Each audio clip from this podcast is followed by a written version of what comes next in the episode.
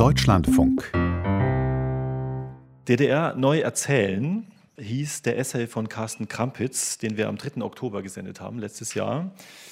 Es war im vergangenen Jahr der am häufigsten abgerufene Essay in der Sendung Essay und Diskurs. Äh, wir haben einige empörte, aber auch viel mehr zustimmende Reaktionen bekommen. Die grundlegende Frage war, muss das Bild von der DDR und vielleicht auch von der Wendezeit ergänzt werden? Wurde die Geschichte und die Geschichten bislang einseitig verzerrt, unvollständig erzählt? Erzählen, Sound, Öffentlichkeit, das ist das Motto des diesjährigen Kölner Kongresses. Und in diesem Sinne soll es darum gehen, wie diese vermeintlich fehlende Öffentlichkeit auch mit den erzählerischen Mitteln, die uns zur Verfügung stehen, hergestellt werden kann. In Carsten Krampitz Essay gibt es ein Zitat. Das Zitat lautet, obwohl kein Historiker des Westens versuchen würde, die Sozialgeschichte einer westlichen Gesellschaft allein im Hinblick auf politische Maßnahmen des Regimes und den Widerstand des Volkes dagegen darzustellen, ist die Sozialgeschichte der DDR weitgehend so aufgefasst worden. Wer die Ostdeutschen als unmoralische Kollaborateure und Komplizen eines bösen Regimes oder als einfältige Opfer einer Ideologie und Leidtragende der staatlichen Unterdrückung einstufe, der stelle die Art und Weise, wie die ostdeutsche Gesellschaft funktioniert hat, prinzipiell falsch dar. Die DDR sei bei weitem mehr gewesen als nur ein SED-Staat. Das Zitat stammt aus dem Buch Ein ganz normales Leben aus dem Jahr 2005 ist es im englischen Original, in Deutschland ist es 2009 erschienen. Geschrieben hat es Mary Fulbrook und wir freuen uns sehr, dass sie heute unser Gast ist. Herzlich willkommen, Mary Fulbrook.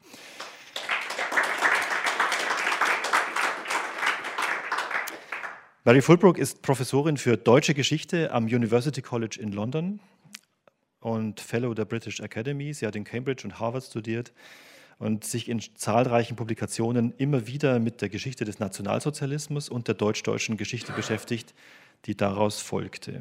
Im Herbst ist ihr jüngstes Buch erschienen, Reckonings, Legacies of Nazi Persecution and the Quest for Justice. Für uns widmet sie sich aber nochmal ausführlich der DDR-Geschichte. Ihr Vortrag hat den Titel Doch kein ganz normales Leben, Generationen, Diktatur und Alltag in der DDR. Bitte schön.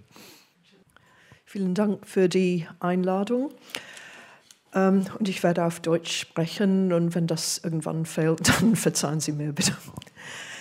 Wir glauben, dass wir eigentlich schon alles über die DDR wissen. Es fällt uns sehr leicht, unangenehme DDR-Bilder und Erinnerungen wachzurufen.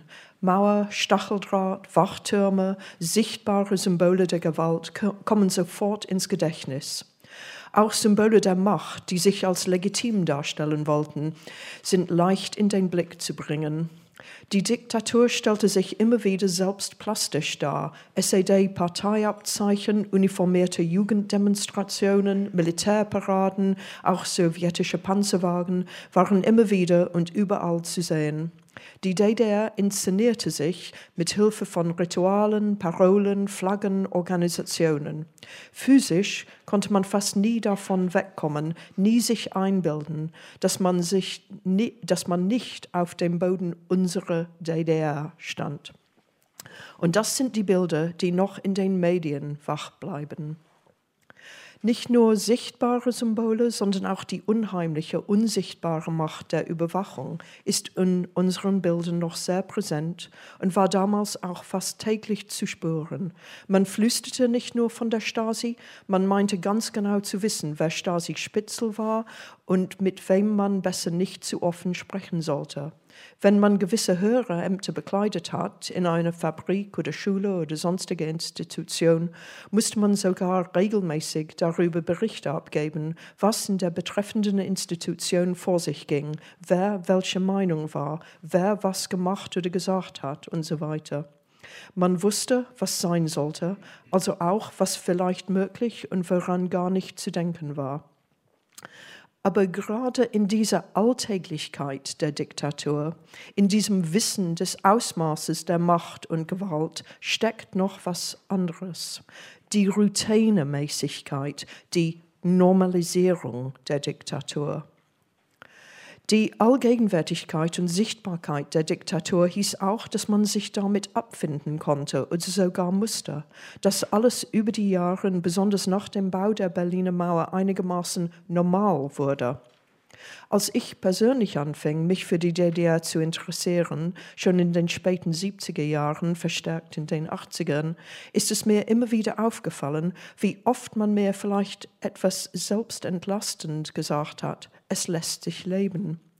Während ältere Westdeutsche noch über DDR-Bürger als den doofen Rest, DDR, den doofen Rest, gespottet haben, versicherten mir diejenigen, die ich in der DDR kennengelernt habe, dass ihr Leben trotz allem nicht nur okay, sondern sogar angenehm, interessant und wertvoll war. Wertvoll war. Man meckerte zwar darüber, dass es fast nie Südfrüchte oder guten Kaffee gab, dass man stundenlang Schlange stehen musste, um ein paar braune Bananen zu bekommen, dass die Auswahl in den Läden zwischen Rotkohl, Grünkohl und irgendeinen sonstigen Kohl bestand. Aber immerhin, man hatte Freizeit, gute Freunde, eine billige Wohnung und einen gemütlichen Schrebergarten mit Häuschen. Wozu hätte man nach Italien oder in die USA reisen wollen, wenn man das Baltikum oder sogar Ungarn hatte? Trotzdem haben sehr viele dann 1989 ihr Bestes getan, gegen die SED-Macht aufzustehen und haben in dem völlig unerwarteten Untergang der DDR mitgewirkt. Und eine Minderheit hat schon in den Jahren noch bevor Gorbatschow an die Macht kam, versucht, unter dem schonenden Dach der evangelischen Kirchen ihre Stimmen für Umweltschutz und gegen Unterdrückung und Unmündigkeit zu erheben. Und nach dem Fall der Mauer und der Wiedervereinigung Deutschlands, plötzlich sah alles ganz anders aus. Politiker, Historiker, Medienveranstalter stellten ein ganz anderes Bild dar. Die DDR wurden, wurde zunehmend schwarz-weiß gemalt. In der überwiegend westdeutschen Medienlandschaft, in den Sitzungen der parlamentarischen Enquete-Kommissionen, in politischen wie auch in geschichtswissenschaftlichen Debatten wurde heftig darüber gestritten, ob man die DDR-Diktatur als eine Art Totalitarismus bezeichnen könne. Aber während für manche alles nun schlecht gewesen sei, versuchte noch eine ehemalige Minderheit, sich weiter an die Mythen der Verbesserungsfähigkeit des Sozialismusideals zu klammern. Äh, ich muss jetzt außerhalb von meinem Manuskript sagen. Mein Mann und ich haben immer wieder die DDR besucht. Mein Mann versucht erst jetzt richtig Deutsch zu lernen und möchte viele Filme über Deutschland sehen, damit er besser Deutsch lernen kann. Und er sieht immer wieder schreckliche Filme, die die DDR darstellen als Komödie oder als Tra Tra ähm, Tragödie. Also entweder oder, entweder das Leben der anderen und alles ist schlecht oder am anderen Ende des äh, der Sonnenallee und alles ist wunderbar und harmonisch und lustig und so weiter. Und ich sage ihm immer wieder, so war es eigentlich nicht, weder das eine noch das andere Bild stimmt. Und das finde ich ziemlich schwierig, dass diese Filmdarstellungen nicht so sind, wie die Geschichtswissenschaftler es bezeichnen wollen. Aber die Medien sind wirksamer als die dicken Geschichtsbücher, leider. Und ich werde jetzt weiterreden mit meinem äh, äh, vorbereiteten Vortrag, aber ich wollte das nur vorhin sagen, weil das alles so irgendwie unlebendig und ähm, das kommt nicht so vor in Geschichtsbüchern, wie es eigentlich gelebt wurde. Und es kommt auch nicht so vor in Filmen und in den Medien, wie es eigentlich gelebt wurde. Also ich versuche mein Bestes zu tun, jetzt wieder zurück ähm, ins Manuskript.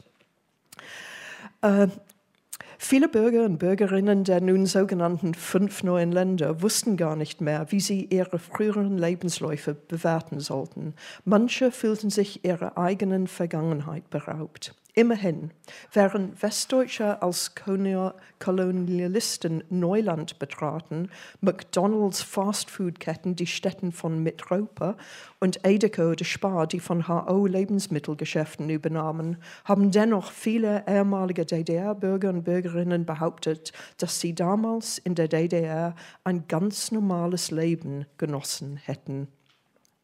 Ist diese Behauptung des ganz normalen Lebens nur als Nostalgie in einer Zeit rapide zunehmender Arbeitslosigkeit, als Ausdruck von Unsicherheit, Angst um die Zukunft oder sogar Minderwertigkeitsgefühlen abzuwerten? Oder ist vielleicht noch etwas dabei, was man eventuell näher untersuchen sollte? In Bezug auf Gesellschaften heißt normal an und für sich gar nichts. Wenn man Fieber hat, weiß man, dass das nicht normal ist. Wenn man krank ist, weiß man, dass das nicht normal ist. Aber für Gesellschaften kann man das Wort normal nicht so benutzen. Das Gefühl aber der Normalität hat etwas mit dem zu tun, was Pierre Bourdieu Habitus genannt hat.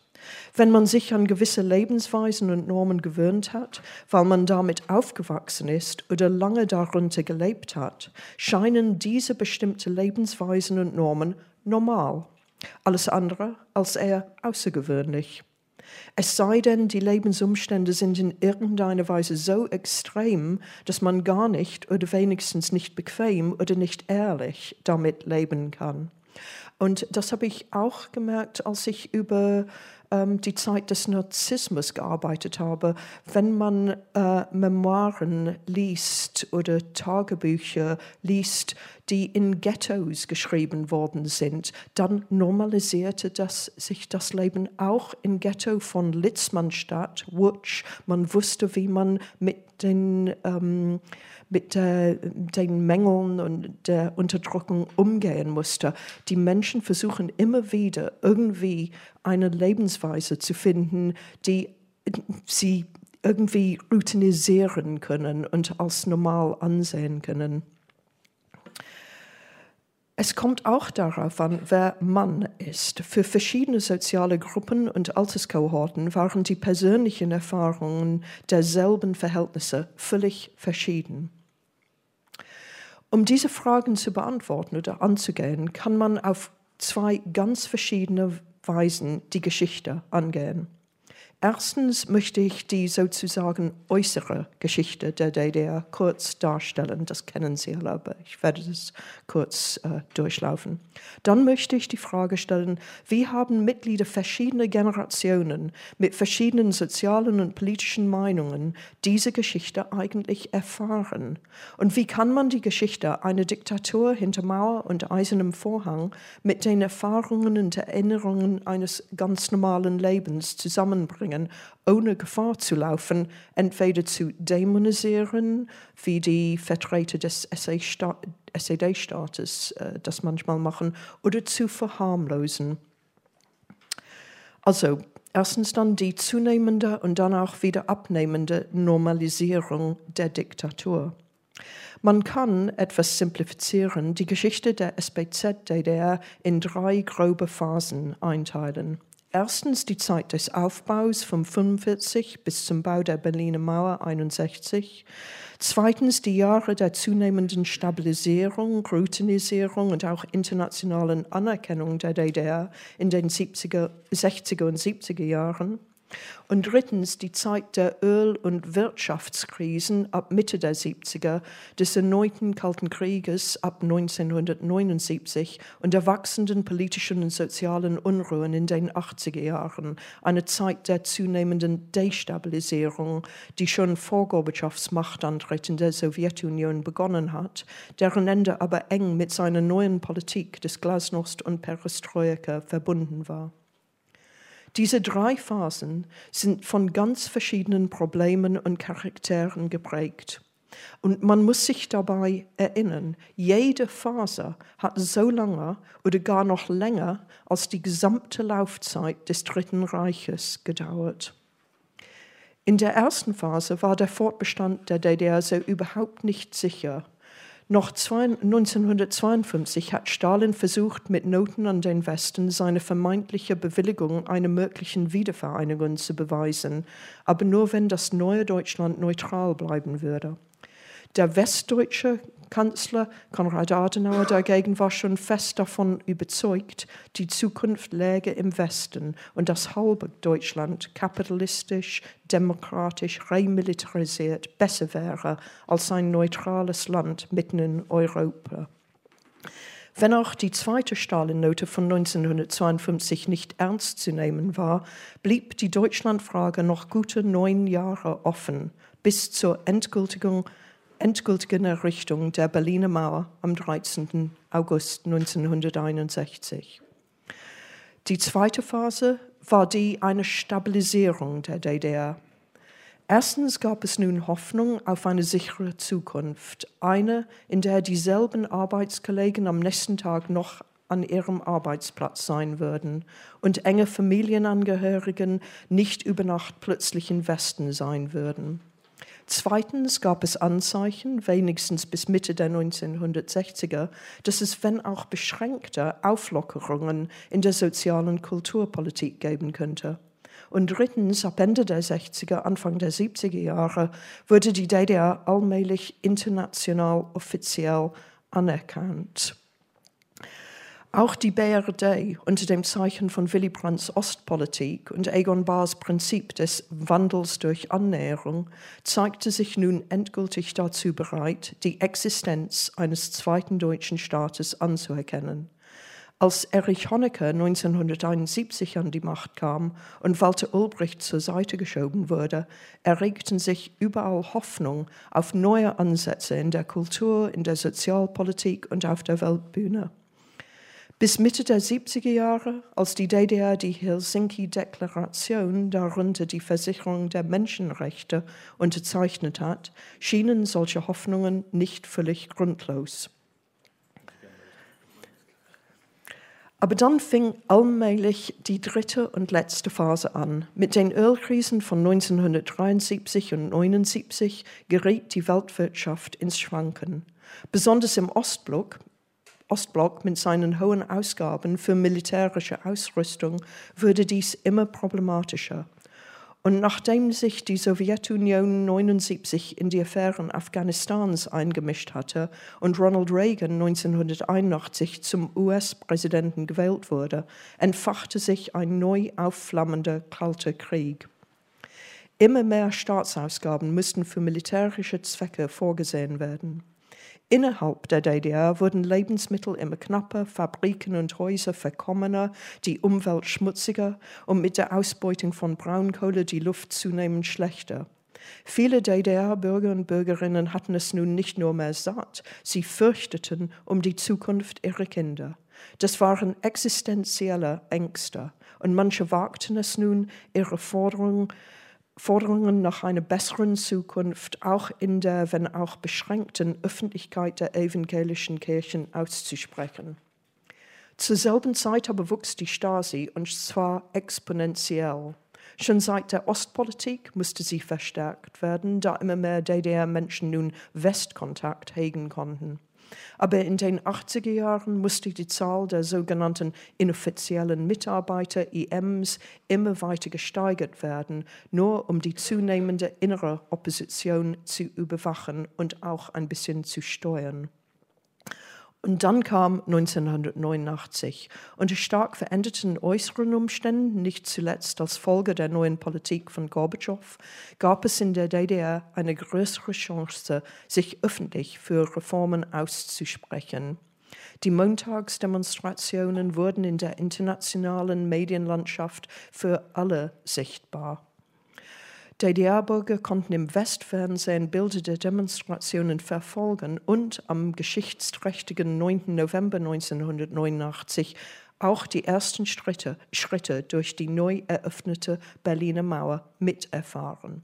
So viel zur wohlbekannten äußeren Geschichte der DDR. Wir wissen das alle.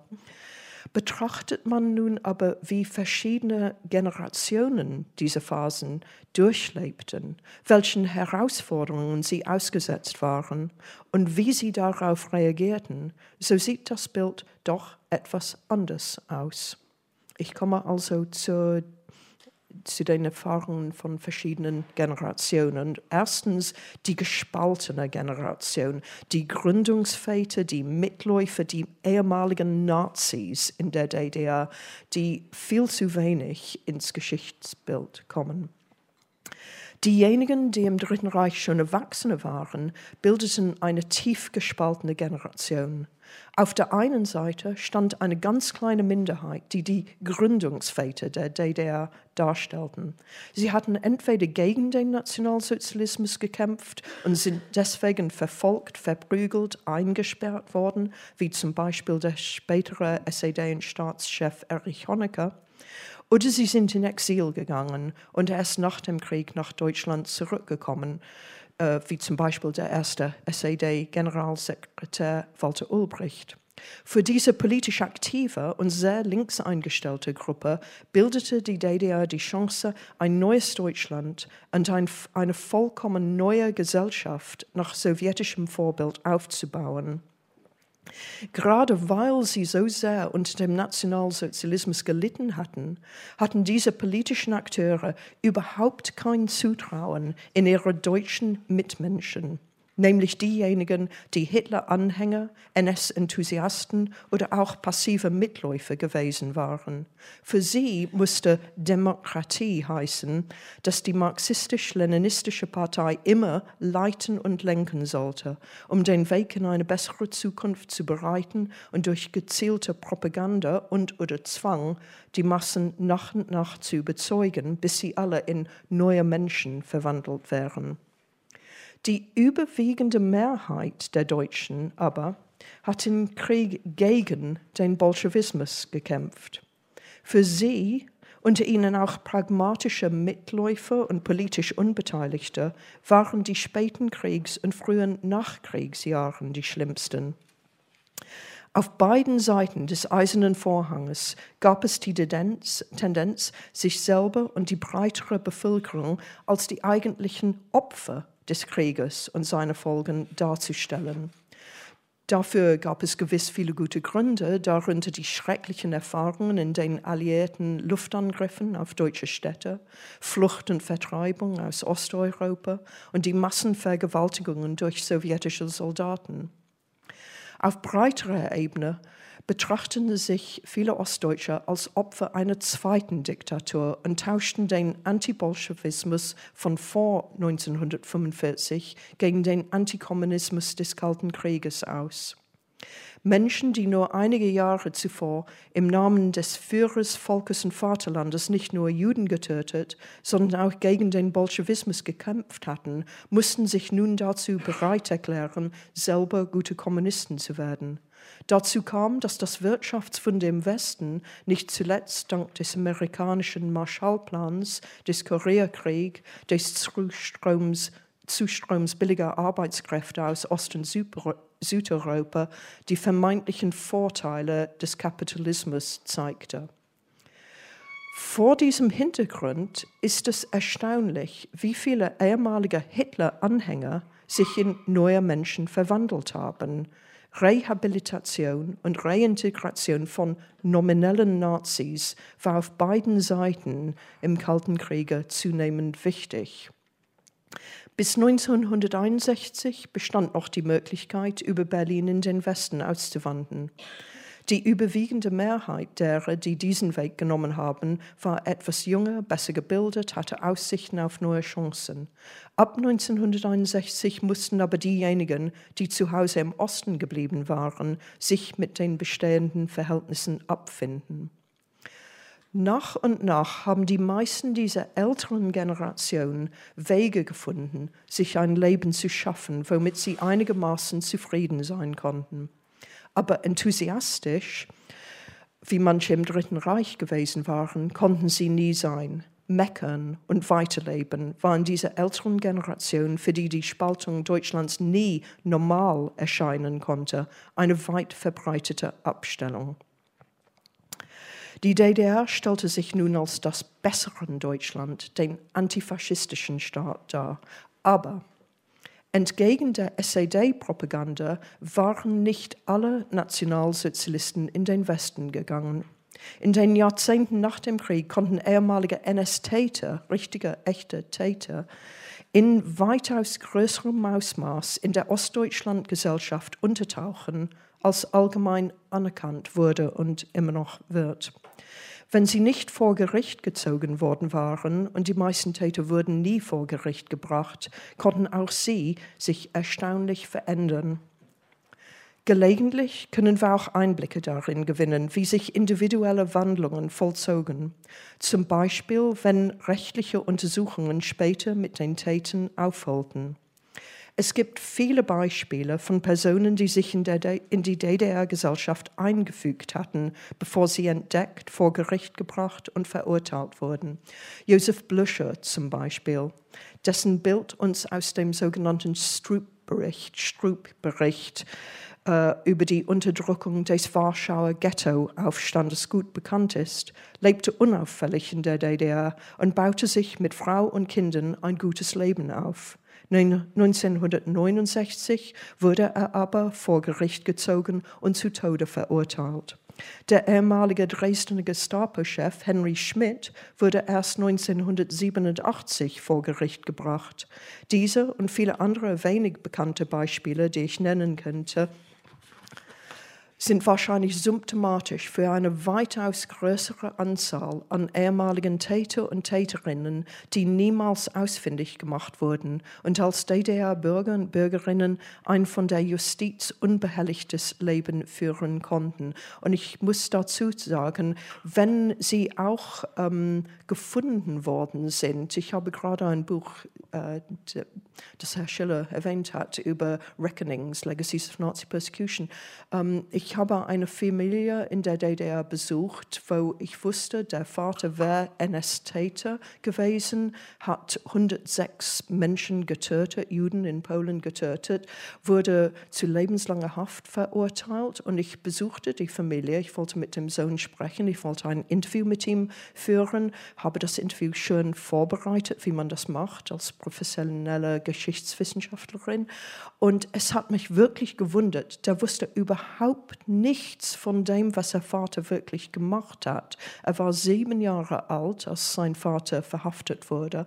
Und seine Mutter hat ihm immer wieder erzählt, äh, dein Vater hat nichts Böses gemacht. Er ist nur Opfer der Stasi-Unrecht, der DDR-Diktatur. Das ist ein Stasi, ein Stasi Affäre, äh, dein Vater war nicht Mörder und so weiter.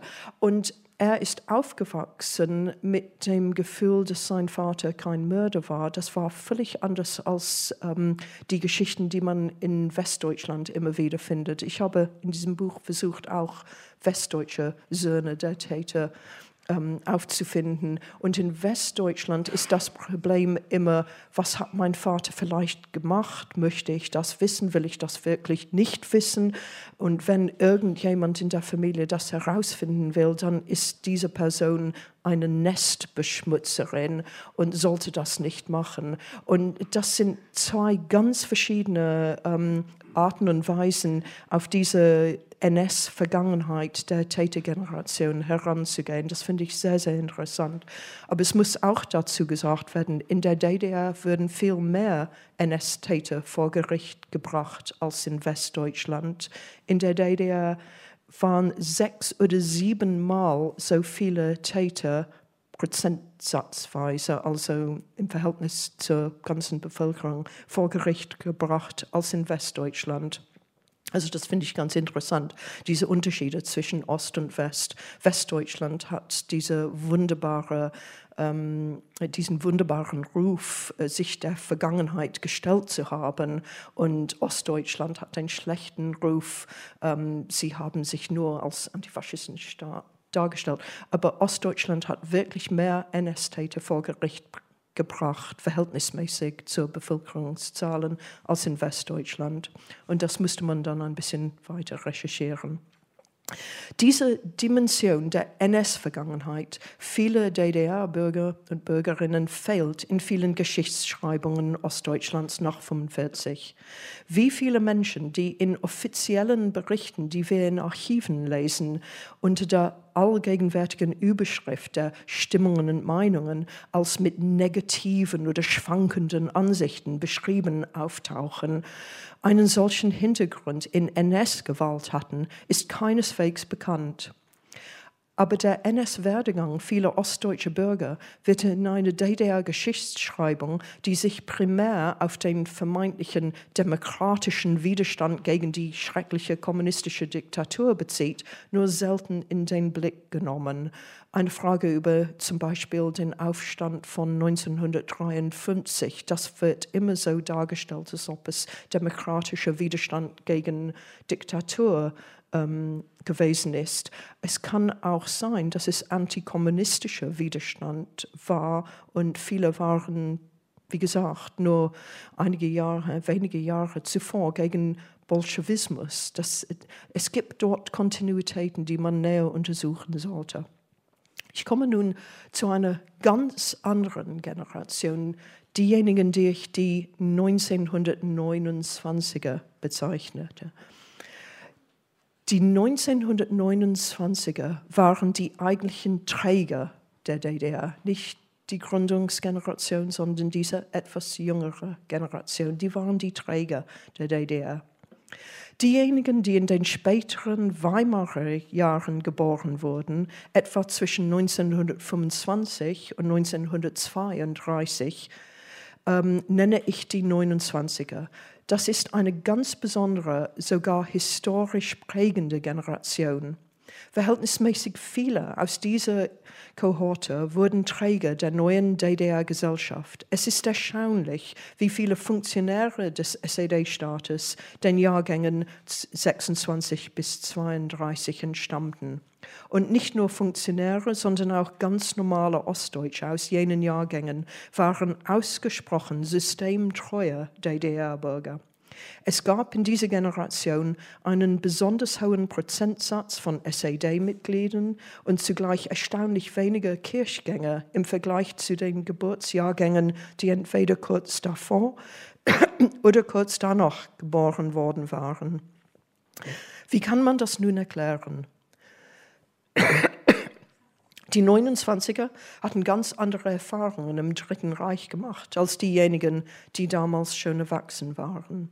Sie waren es, die ihre ganze Sozialisation unter dem Zeichen des Narzissmus erlebt hatten. Sie waren es, für die es Pflicht war, Mitglied der HJ oder des Bund Deutschen Mädels zu sein. Sie kannten in ihrer Kindheit und Jugend nichts anderes als den Druck und die Ideologie des Narzissmus. Aufgrund ihres geringen Alters wurden sie aber nach dem Krieg als unbelastet betrachtet und hatten nun ganz andere Chancen und Aussichten als die schon etwas älteren, als sie nun erst an der Schwelle zum Erwachsenensein standen. Die politischen, wirtschaftlichen und sozialen Veränderungen nach 1945 produzierten eine, wesentliche, eine wesentlich einschneidendere Wandlung im Osten als im Westen. Besonders in der DDR wurden also Mitglieder dieser unschuldigen Generation viele Chancen und Aufstiegsmöglichkeiten angeboten, vorausgesetzt, dass vorausgesetzt, dass sie aus bescheidenen Verhältnissen stammten und noch dazu willig waren, sich der neuen politischen Richtung zuzuwenden. Die 29er waren psychologisch gut dafür vorbereitet. Viele fühlten sich vom Narzissmus betrogen, meinten auch, dass sie irgendwie missbraucht worden wären und ihre Jugend verloren hätten. Sie hatten wenig Zutrauen in die Mitläufer und Täter der Elterngeneration. Manche waren aber voller Idealismus und Energie und wollten sich dann dem Aufbau der neuen Gesellschaft widmen. Und ich glaube, Christa Wolf ist ein sehr gutes Beispiel für diese, für diese Generation. Sie hat äh, diese Generation, sie hat viel darüber geschrieben, was die 29er verbindet, diese, dieses dieser Aufbauwillen und das Gefühl der Betrogenheit, des schlechten Gewissens, obwohl sie nichts wirklich Böses getan hätten und so weiter. Während mancher älterer Ostdeutscher und besonders diejenigen, die aus politischen oder klassenspezifischen Gründen benachteiligt wurden, so die bürgerlichen Konservativen, Schwierigkeiten hatten, ihren Beruf weiter auszuüben oder ihr Leben so weiter zu gestalten, wie es sich vor dem Krieg vorgestellt hatten, sah die Situation für die 29er völlig anders aus. Viele Angehörige dieser Geburtsjahrgänge hatten das Gefühl, nach 49 ihr eigenes Leben in die Hand nehmen zu können, auch mit Unterstützung des neuen Staates, der ihre Weiterbildung förderte und ihnen neue Berufschancen bot. Wer dazu bereit war, sich politisch einigermaßen an die Gegebenheiten in der DDR anzupassen und idealerweise aus einfachen Verhältnissen stammte, hatte im Arbeiter- und Bauernstaat, wie die DDR sich genannt hat, nun die historisch einmalige Möglichkeit zum sozialen Aufstieg. Durch die gezielte Frauenförderung der 50er und frühen 60er Jahre, die angesichts der demografischen Schieflage nach dem Weltkrieg dringend nötig war, erhielten auch viele Frauen unerwartete Aufstiegsmöglichkeiten. Letztere waren für viele berufstätige Mütter jedoch unweigerlich mit einer Doppelbelastung verbunden. Um die 20 Jahre alt, als die DDR gegründet wurde, waren die 29er um die 60, als die DDR zugrunde ging. Sie konnten also in den 90er Jahren in die Rente gehen und auf vollendete Lebensgeschichten, geprägt von engen mitmenschlichen Beziehungen, zurückblicken. Das ist eine einmalige historische Generation. Sie ist wirklich völlig anders als die etwas älteren und die etwas jüngeren. Und ich komme nun zu den jüngeren Generationen. Diejenigen, die noch im Dritten Reich geboren wurden, später als Kriegskinder bezeichnet, waren viel weniger begeistert von der DDR als die 29er. Wurden diese Kriegskinder vor 61 nicht mit in den Westen genommen, so hatten sie als junge Erwachsene nicht mehr die Chance, selbst über eine Flucht in die Bundesrepublik zu entscheiden. Sie hatten den Krieg oder zumindest die Kriegsfolgen ebenso wie die Teilung Deutschlands bewusst miterlebt. Der neue Staat konnte keineswegs als normal angesehen werden. Die DDR erschien den meisten unter ihnen zwar nicht als selbstverständlich, aber doch als ein Ort, an dem sie sich erstmal selbst verwirklichen konnten. Manche Hoffnungen wurden jedoch im Laufe der Zeit enttäuscht. Auch Frauen dieser etwas jüngeren Generation, die höhere Karriereziele verfolgten als die etwas älteren, arrangierten sich mit dem Regime, zeigten sich aber wie viele andere mit der Zeit zunehmend enttäuscht vom Staatssozialismus.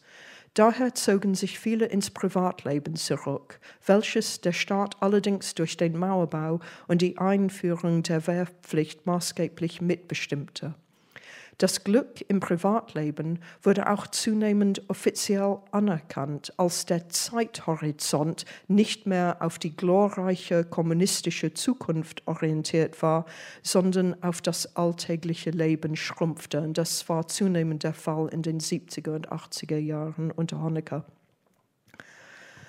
Für die jüngere Generationen, die sozusagen hineingeboren Hineingeborenen sah es aber etwas anders aus. Im Gegensatz zu dieser älteren Generationen schienen ihnen die DDR zunehmend normal.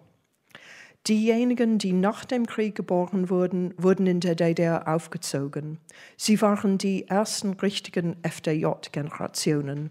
Es wurden es wurde ihnen viel versprochen. Die Realität aber, als sie in den 70er und 80er erwachsen wurden, sah völlig anders aus. 1989 waren sie um die 40. Ihre Familien hatten in den Wirtschaftskrisen der späten 70er und 80er Jahre gelitten und sie selber fühlten sich bevormundet, enttäuscht, eingeschränkt. Sie waren es, diejenigen, die dann um die 40 waren, die im Herbst 89 an der Spitze der Demonstrationen zu sehen waren. Und nach 1990 waren sie auch die größten Verlierer der Wiedervereinigung. Besonders die weiblichen unter ihnen litten darunter, dass sie sichere Arbeitsplätze und flächendeckende Kinderhorte verloren hatten. Sie waren zu jung, um in die Frührente zu gehen, zu alt, um sich für neue Stellen umschulen zu lassen. Anfang der 90er Jahre hatten die meisten dieser Generation wenig Hoffnung auf eine bessere Zukunft. Die Erwerbslosigkeit stieg, die Geburtsraten sanken. Und die jüngste DDR-Generation, diejenigen, die in der Honecker-Zeit geboren wurden, hatten die glücklichsten Erinnerungen. Idyllische Kindheiten, ein Gefühl der Geborgenheit, sichere Zukunftspläne und kaum oder weniger Stasi-Erfahrungen. Und der Traum verwirklichte, verwirklichte sich, obwohl auf ganz andere Weise, als sie es sich vorgestellt hatten. Nach 1990 konnten sie plötzlich überall hin, studieren und arbeiten, wo sie wollten, im Westen wie auch im Osten. Die glücklich die glücklichen Kindheitserinnerungen mussten nicht mit dem Gefühl der Nostalgie verbunden werden, wie bei der Elterngeneration. Also ich komme nun zum Schluss. Wie kann man nun den historischen Blick oder die äußerliche Geschichte der DDR mit den Erfahrungen und Erinnerungen der DDR-Bürger und Bürgerinnen zusammenbringen? Für die Älteren, die in der NS-Zeit schon Erwachsene waren, war es anscheinend fast unmöglich, mit Verantwortung und Nutznießung während des Dritten Reiches und Erfahrungen persönlichen Leids nach dem Krieg miteinander in Einklang zu bringen. Dieses Problem stellt auch heute noch eine Herausforderung für die Geschichtswissenschaft dar.